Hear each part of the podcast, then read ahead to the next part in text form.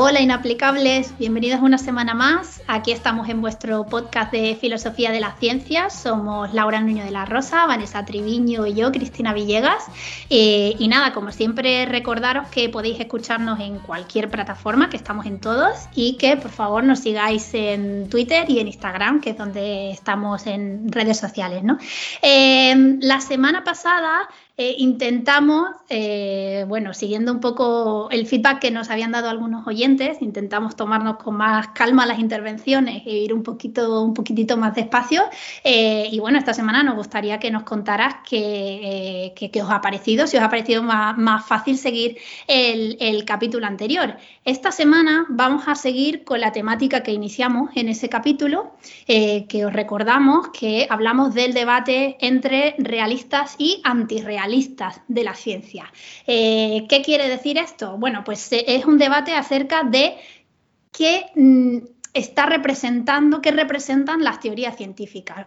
Los realistas defenderían que las teorías científicas están describiendo el mundo, eh, mientras que los antirrealistas, pues lo que nos dicen es que mm, las teorías son instrumentos que nos sirven para manejarnos con el mundo, pero que en realidad no lo están describiendo técnicamente hablando, porque tienen muchos términos que se refieren a cosas que ni siquiera observamos, ¿no? Eh, en el capítulo anterior nos centramos más en los argumentos que tienen los realistas, ¿no? Recordad que hablamos del argumento de los no milagros, que sería un milagro eh, el éxito de la ciencia si no fuese, eh, si no fuese verdad que, la ciencia describe el mundo tal y como es.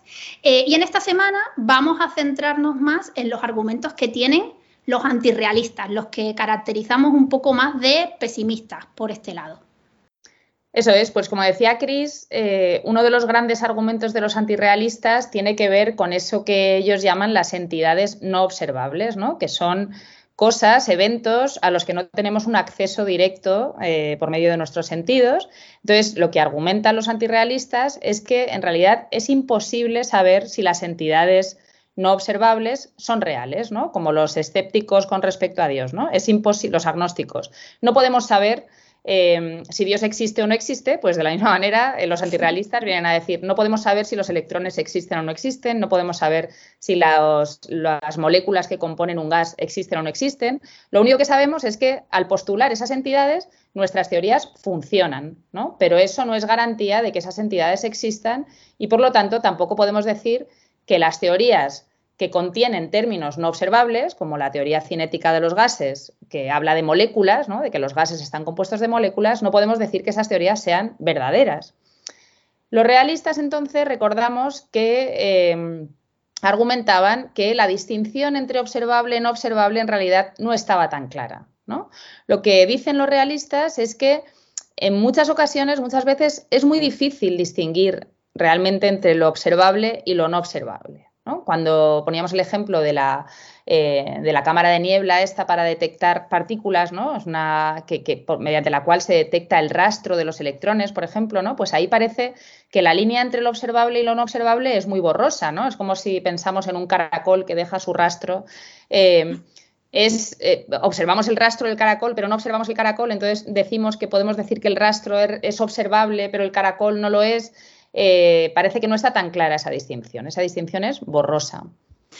Bueno, pero ya os dijimos que los antirrealistas no iban a abandonar su pesimismo este tan fácilmente, ¿no? Y la verdad es que enseguida encuentran una respuesta a esta, a esta objeción. Eh, Bas van Frasen, que es otro filósofo de la ciencia, eh, en su famoso libro de 1980 que se titula La imagen científica, dirá que, vale, que el concepto es vago, ¿no? Eh, eh, la distinción entre observable, observable, e inobservable es un poco vago y que hay casos límites en los que a veces no se puede diferenciar, ¿no? Lo que sí es observable de lo que no, pero que eso no significa que la distinción de la que hablamos no exista, por muy vaga que sea. A ver, yo no soy muy partidaria de este pesimismo de los antirrealistas, pero es verdad que el concepto de vaguedad está guay, ¿no? Un ejemplo, un ejemplo de un concepto vago eh, sería, por ejemplo, la calvicie. Y eh, se puede ver con la pregunta de ¿cuántos pelos tiene que perder una persona para que se la considere calva, ¿no? Que yo no sea capaz de saber el momento exacto en el que mi novio, y digo mi novio para que no os mosquéis y me mandéis a Will Smith, ¿vale? que me dé un tortazo, eh, en el que mi novio se quedó calvo, no significa que no se haya quedado calvo, ¿vale? Porque ahora mismo eh, no tiene ningún pelo sobre su cabeza, pero esto no pasa de pronto, o sea, no se levanta un día y está calvo. Habrá ido perdiendo pelito poquito a poco, ¿no? Bueno, a no ser que se haya rapado de forma radical o yo qué sé, ¿sabes? Pero... vale, vale, o sea, es decir, que no esté claro cuándo pasa algo de ser observable a no serlo, no, como en el caso de, ser de no ser calvo a serlo, no implica que la distinción eh, sea artificial, ¿no? Eh, y en este caso, con observable e inobservable, pasaría lo mismo. En un momento observo pelo y en otro no, y eso no es artificial, es una cosa que no nos hemos inventado, es una cosa que ocurre, eh, aunque sea, por muy difícil que sea, determinar cuando empieza de por sí la calvicie, ¿no? Eso es, pues para que no digáis que no os ponemos ejemplos pedagógicos, pasando de los pelos de los calvos a, los electrones de la cámara de niebla otra vez. Eh, bueno, volviendo al ejemplo ¿no? del que os hablábamos antes, pues puede efectivamente que no esté claro que esas marcas ¿no? que observamos en la cámara de niebla sean rastros de electrones o otra cosa, ¿no? Puede que eso no esté claro. Pero sí que está claro que cuando lanzamos un rayo láser y decimos que en ese momento los electrones se están comportando siguiendo la ecuación de Redinger, pues ahí en ese momento está clarísimo que no estamos observando ningún electrón. Entonces, el hecho de que haya momentos en los que em, la distinción entre el electrón que se observa y el electrón que no se observa no esté claro, no quiere decir que no haya momentos claros, que te vas como al otro polo del espectro, como cuando no le queda ni un pelo al calvo, en el que está claro que ahí el electrón no existe. ¿Vale? Esto no quiere decir, no, estamos diciendo que ser calvo no sea una, cosa observable, ¿no? preparando el programa nos liamos nosotras mismas con eso, ¿no? Pero me estás diciendo que ser calvo.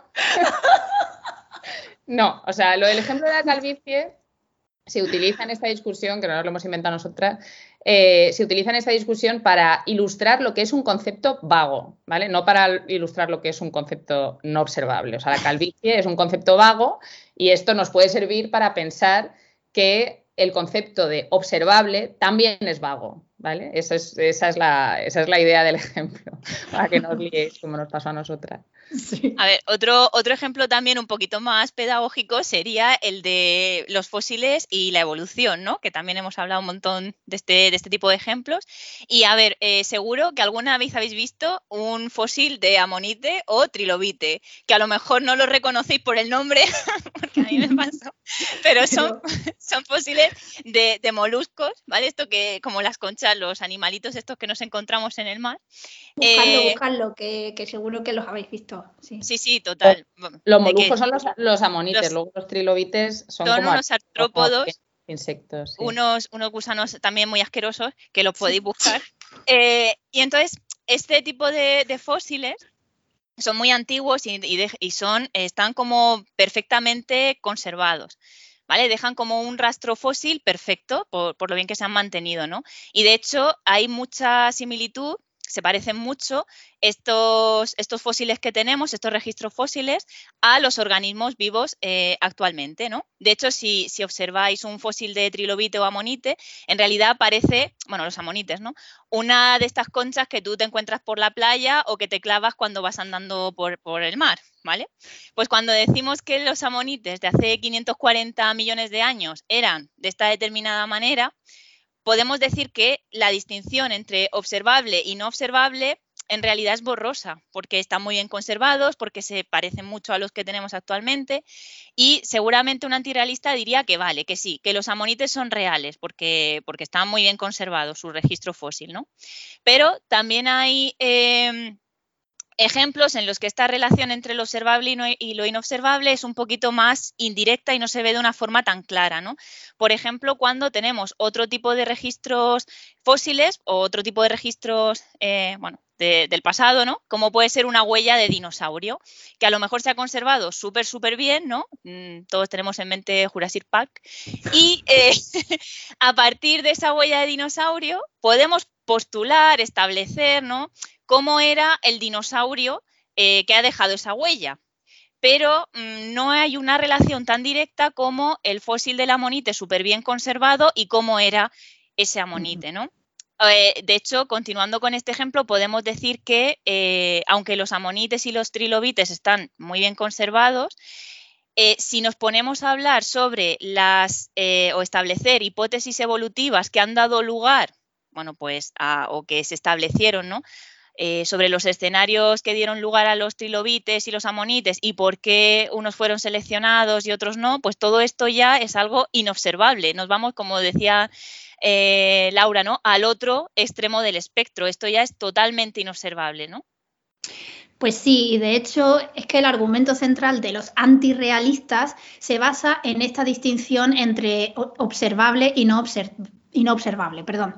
Que lo que ocurre es que por muy vaga que sea, como hemos visto con estos conceptos, como hemos visto con el ejemplo de la calvicie, que también es un concepto vago, eh, ellos entienden que, la distinción es real, como, la calvicie también es real. En este sentido, eh, Van Frasen, ¿no? que ya lo he mencionado antes, eh, propone lo que se conoce como el argumento de la infradeterminación de la teoría. ¿vale? Este argumento nos dice que cualquier enunciado que se hace sobre las cosas que no observamos ¿no? en ciencia, sobre las entidades no observables, por ejemplo, las moléculas que componen un gas, ¿no? que mencionaba antes Laura, está apoyado en realidad sobre las cosas que sí observamos. Es decir, lo que observamos en la ciencia se utiliza para justificar los enunciados de las teorías que se refieren a otras cosas que no observamos. En este caso, la expansión de los gases, ¿no? que es lo que sí observamos cuando, cuando estamos manejando un gas y que observamos que el gas se expande, esto es algo que, no, que, no, que ningún antirrealista diría que no se observa, ese fenómeno es el que se utiliza para justificar que hablemos de cosas que no observamos, por ejemplo, las moléculas que componen ese gas. El problema es que esos datos observables pueden explicarse por medio de muchas teorías en realidad eh, que son diferentes e incompatibles entre sí. Es decir, que el gas se expanda no, necesita eh, eh, que hablemos de moléculas en particular. Ahora mismo nos resulta muy intuitivo pensar en los gases en términos de moléculas, ¿no? Porque ya lo tenemos como asumido, pero cuando esto se postuló, cuando se postuló esta explicación, era solo una de las posibles y ciertamente no todos los científicos se la tomaron en serio, porque no, no pensaban que el hecho de que se expandiese eh, el gas eh, quisiese decir que estuviese compuesto por moléculas, que son cosas que no observamos. Pues sí, pues este argumento Antonio Díaz lo resume de la siguiente manera, que yo creo que queda muy claro. Vamos a leer una cita literal del artículo que os recomendábamos el otro día. Eh, según este argumento, eh, es pues siempre posible formular una teoría empíricamente equivalente a cualquier teoría dada, pero incompatible con ella sobre aspectos no observables. Es decir, siempre es posible formular una teoría alternativa que encaje con los hechos que observamos, pero que sin embargo postule otras entidades no observables. Pero puesto que ambas teorías conducirán a las mismas predicciones, pero no podrán ser ambas verdaderas, ya que difieren en la ontología que postulan, es decir, en el tipo de entidades que, predican, la verdad no puede ser la explicación del éxito predictivo de estas teorías. Eso es lo que concluyen los, antirrealistas. No podemos acudir a la verdad para explicar el éxito predictivo de las teorías científicas porque no hay forma de determinar qué teoría es más verdadera, puesto que las teorías que se postulan no tenemos acceso a ellas. Luego, no hay forma de determinar qué teoría es más verdadera. Pues este argumento de la infradeterminación de la teoría está muy bien, tiene su aquel, ¿no? Pero los realistas, con su positivismo innato, no se van a dejar convencer tan fácilmente y eso está guay, ¿no? De hecho, eh, lo que van a responder a este argumento, atención, ¿eh? es que es trivial y calente de interés, ni más ni menos. O sea, que guay. Y van a dar dos razones eh, por las que dicen esto. Por un lado, van a decir que no hay muchos casos de infradeterminación en la historia de la ciencia, ¿vale? De muchas teorías que sean capaces de explicar o de dar cuenta de los mismos hechos. De hecho, dicen que a veces hasta es difícil encontrar una sola teoría que sea capaz de dar cuenta de esos hechos, ¿vale? O de esos datos que, que tenemos, ¿no? Y por otro lado, van a decir eh, que, dos teorías, que es un poquito también lo que, lo que veíamos ¿no? con la cita de Antonio Díez, ¿no?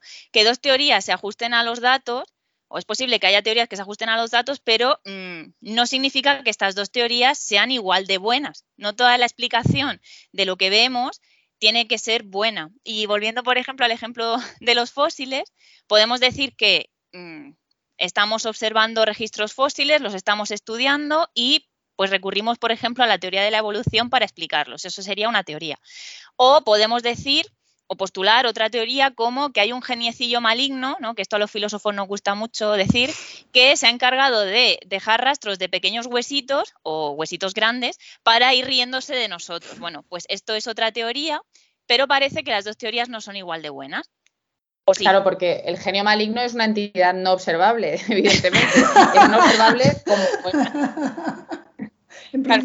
pero puede, alguien puede decir, bueno, es tan, no observable como otras entidades, ¿no? Es tan no observable como un electrón. Entonces, ¿por qué, por qué los procesos evolutivos, ¿no? Las, eh, el tipo de Em, el tipo de fuerzas que, postulamos con la teoría la selección natural o la deriva genética, eh, en que en el pasado no, tenemos acceso a ellas, ¿no? porque, porque son fuerzas que actuaron en el pasado evolutivo, entonces mm, eh, están, al mismo, están al mismo nivel, ¿no? Un genio maligno está al mismo nivel eh, que, un proceso selectivo que sucedió en el pasado o que un quark. Pues mm. parece, al principio, en principio parece que no, ¿no? No sé. Bueno, Me ha dejado sin palabras, Laura. bueno, a ver, de esto más o menos ya hablamos en un par de ocasiones. A ver, en la primera temporada, que sería el, capítulo 3 de la primera temporada, que justo hablamos de fósiles y evolución, por si acaso no lo habéis escuchado todavía, eh, mencionamos que las hipótesis de este tipo, como la del genio maligno o la del diseño inteligente, ¿no? más concretamente cuando se habla de evolución, en realidad mm, no serían científicas. Y esto, mm, esta cuestión la vimos bastante más clara en la siguiente temporada, en el capítulo segundo, cuando hablamos con, Antonio Duarte sobre la formulación de hipótesis. recordad que lo que decíamos en este capítulo es que en ciencia eh, no es solo cuestión de tener una idea explicativa creativa, ¿no? Como puede ser la del genio maligno en, este caso, ¿no? Sino de tomársela en serio. Y eh, esto quiere decir de ver hasta dónde podemos llegar con ella, con esta idea explicativa, si seguimos indagando y experimentando. Y esto implica tener en cuenta muchos criterios, ¿no? Como por ejemplo lo predictivo de la teoría. Podemos predecir cosas nuevas, cosas eh, eh, sobre qué vamos a encontrar en los fósiles simplemente postulando el genio maligno, por ejemplo, eh, y otros criterios también, no solamente lo predictivo, sino lo comprensiva que sea la teoría, su simplicidad, si está de acuerdo con otras cosas que ya pensamos acerca del mundo, etcétera. Es decir, que cuando hablamos teoría, de teoría y sobre todo de teoría capaces de explicar los mismos datos, hay otros criterios objetivos a tener en cuenta, no solamente el hecho de que den en de, de, que expliquen eso, esas cosas observables, ¿no? Pues todos estos, mm, yo creo que convendréis, aunque bueno, depende de vuestra personalidad, ya lo dijimos, que parecen criterios de sentido común bastante convincentes, ¿no? Pero a los antirrealistas eh, obviamente no les convence, ¿no? Y enseguida reaccionan con otro contraargumento em, eh, y bueno, no dejan de tener, eh, no dejan de tener razón. A ver, todos estos criterios, dicen los antirrealistas, son problemáticos. No es tan sencillo asumir que ya son los criterios definitivos ¿no? para aceptar que una teoría es mejor teoría que otra, porque ellos lo que vienen a decir es, a ver, ¿por qué es mejor, por ejemplo, ¿no? antes ha aludido Cristina al criterio de la sencillez, ¿no? que una teoría sea más simple, ¿no? que dé cuenta em, de forma menos compleja ¿no? Eh, de la misma realidad? Pero ¿por qué tenemos que escoger una teoría más sencilla, ¿no? Porque es mejor ser más sencillo que ser más complejo. Eh, y además, ¿qué tiene que ver, por ejemplo, la sencillez o la elegancia matemática? ¿Qué tiene que ver, o la coherencia? ¿Qué tiene que ver eso con la verdad? ¿Qué conecta todos estos criterios con la verdad? Porque una teoría más sencilla es más verdadera que otra más complicada. Porque una teoría más coherente con otras cosas que sabemos sobre la realidad es más verdadera que otra teoría que eh, puede ser más incoherente, pero a lo mejor está reflejando, eh, está precisamente ella reflejando la verdad y lo que exigiría es que todas las demás se revisaran, ¿no? Para encajar con ella. ¿Qué conecta todos estos criterios con la verdad? A ver, todas esas preguntas que planteas, que son muy atinadas ¿no? por parte de los, de antirrealistas, en realidad son súper problemas en sí mismos, ¿no? Son como otra serie de melones que tenemos que abrir, que es el problema de los criterios. Pero, a ver, yo creo que ya va siendo hora de dejar tanto pesimismo a un lado, porque estoy viendo que caemos una y otra vez en esto, y rescatar un poco el optimismo científico. Así es que os voy a dar otro argumento que dan los realistas contra el superargumento de la infradeterminación teórica, ¿vale? Que parece un poco invencible. Y lo que responden los realistas es que el argumento de la infradeterminación se está empleando de forma selectiva. ¿Cómo que selectiva? A ver, explícanos eso, Sí, pues si no ha quedado claro, ellos argumentan con esto que bien aplicado, es que vamos, vais a flipar, bien aplicado, no solo es que lo no observable esté infradeterminado por la teoría, ¿no? Como ellos dicen, sino que aquello que es observable, pero que no se ha observado aún, también está infradeterminado por la teoría. Y eso entra en contradicción con lo que defiende el antirrealista. Vale, tía, no te he entendido nada. A ver, pon un ejemplo, porque yo que ya sabéis que soy una realista optimista, eh, estoy empezando a ver el vaso medio vacío ¿eh? con, este último argumento. A mí lo de la infradeterminación teórica todavía no, no he sido capaz de salir del hoyo. A ver, no, pues justo eso es lo que quiero evitar, ¿vale? No os vayáis al lado oscuro, quedaros aquí. A ver, un ejemplo de algo observable, pero que no se ha observado aún, sería, por ejemplo, un meteorito que cayera en la Tierra, ¿vale? Podríamos observarlo, pero todavía no lo hemos observado. Porque es un meteorito que va a caer en la Tierra, pero que todavía no ha caído, ¿no? Vamos a excluir aquí un poco la película esta de Netflix tan, tan famosa de Don't Look Up, ¿no? La de No mires arriba, porque en este caso el meteorito está ahí claramente, ¿vale? Pero eh, nadie se lo cree o nadie mm, parece ser consciente de que lo está viendo. Sí, sí, ahí el meteorito es totalmente observable, solo que algunos deciden, deciden observarlo y otros ignorarlo completamente, ¿no? Pero bueno, viene muy bien a colación porque no basta con que algo pueda verse, sino que hay de hecho que verlo ¿eh? y para ello hay que observarlo de la forma adecuada, ¿no? Es un ejemplo muy apocalíptico, pero sí, un poco esa es la idea, ¿no? Eh, de hecho, un ejemplo que se emplea para ilustrar este argumento es el de la hipótesis de que un meteorito golpeó la Luna en 1987, ¿no? Eh, que, se, que se postuló a, raíz de la, de la, observación de un cráter eh, en la Luna, ¿no? que ha caído un meteorito en la Luna es un hecho observable en principio en el sentido de que se podría haber visto no es una cosa oculta como ocurre con los campos cuánticos, ¿no? Que decíamos el otro día, o con las moléculas de gas, o los electrones que hemos estado diciendo. Eh, es una, es un, fenómeno que se podría observar, pero que de hecho no lo hemos observado, porque bueno, pues nadie estaba mirando eh, eh, en el momento, ¿no? Entonces, para poder apoyar esta hipótesis, eh, un científico tendría que recurrir a datos eh, que sí se han observado, ¿no? Por ejemplo, pues las imágenes del satélite de la Luna antes y después de la supuesta colisión, ¿no?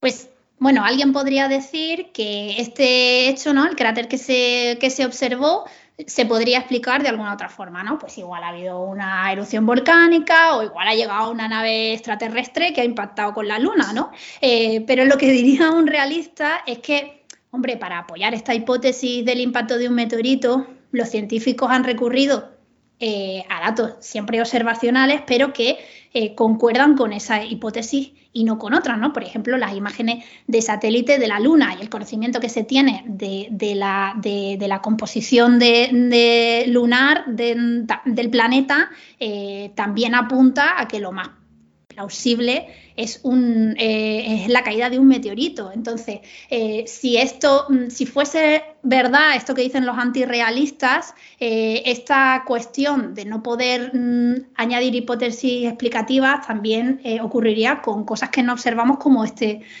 como este meteorito, pero que, que, parece que más o menos sí que se ha observado de forma indirecta, ¿no? Con los datos.